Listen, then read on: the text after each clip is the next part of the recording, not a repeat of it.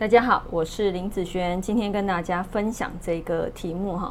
这个题目是学八字不是从论个性开始啊。嗯，这是因为很多来找我的学生，他们都已经学过传统命学了，好，都已经很有经验了。那为什么已经很有经验的人，已经有在帮人家批八字的人都还要来找我这边学习八字？是很多都是因为他觉得论个性方面太模棱两可。好，有时候论到后面啊，自己心都觉得虚虚的。然后这不是我讲的哦，这是他告诉我的哈，我们学生告诉我的。然后我就跟他讲说，其实个性它本来就会因为大运的不同，好，有时候它是会改变的，它并不是一成不变。好，那你原来原局的一个特质，它是会存在，但是它会依照你大运的改变，你的想法的不同。你也会做出不同的判断和选择，所以它不会是一辈子。你的个性从小从壮年到老年都是一模一样，那是不可能的事情。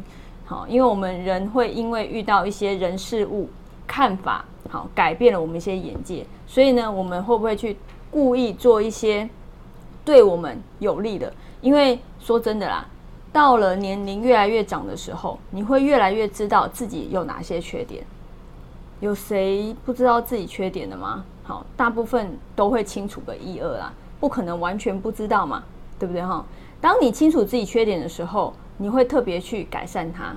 好，这个就会呃，等于是说做用神的部分，那你这一块就会越来越好哈。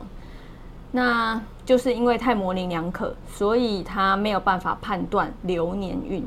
在外面啊，如果你在上八字课，好，那基本上你要学到流年运，甚至是流月的部分啊，嗯，前面不可能刚开始就教你流年运，刚开始在教什么？在刚开始教你个性，好，你的特质。好，你的日主的，比如说日主有十个日主嘛，那这十个日主它的特质是什么？哦，那它的个性是什么？前面几堂课都是在教这些，好，很多外面的课程都是在教这些东西，但是真正要上到流年运跟或者是流月运的时候，至少啊都要十堂以上。那有的老师可能讲的比较多的二十堂以上，有没有可能？当然都是非常有可能的哈，所以呢，你要马上能够接触到这个东西是很不容易的。你要上到可能进阶，好，初阶、进阶，有的到进阶才开始上，有的是高阶才开始上，好，那个都不一定，要看每一个不一样的老师哦。所以呢，他在运势这方面，流年运他就会觉得很弱，好，一直都，所以说他在之前都一直在批个性。帮人家看都是在看个性，但是你看个性看完之后，人家一定会问你：那我今年好不好？好，那我明年好不好？我后年好不好？这个就叫做流年运了。好，那有些人他因为判断不精准，他会看什么？好看有没有有没有冲嘛？对不对？哦，这一年的流年有跟他什么有冲？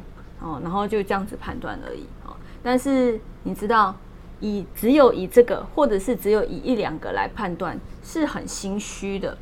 你以为同一个字，同一个字，好，在不同的大运，它发生的事情会是一样的吗？绝对不可能一样，好，绝对不可能一样。好，这是因为大运都已经换了，你不能不把大运参考进去。好，所以流年运啊，不要说到流月了，流年，好，就算流年就已经要学很久。的一段时间，好，所以我就觉得很奇怪，为什么你们刚开始一定要从个性开始？好像，呃，我这边刚开始就直接以流年运开始啊，第一堂课就是流年运，就是看命盘，好，怎么去看命盘，怎么去算那个五行流通的运势，好，所以第一堂课就在教你流年运了，没有在教你个性那些啦。那个性只是我们。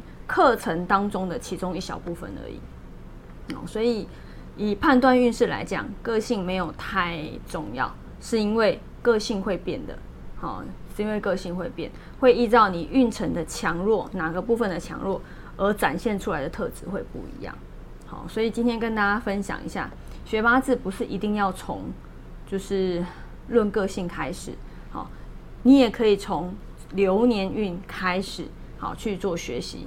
那很多学生啊都说学完之后，五行派的八字，他在判断流年运的时候，判断时间是短的，非常快，然后又非常的明确。好，所以以嗯会看运势的人啊，学完之后，只要你练习的速度够多，你也会越看越快。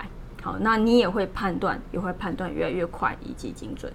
好，那我们以上就分享到这边，下次见喽，拜拜。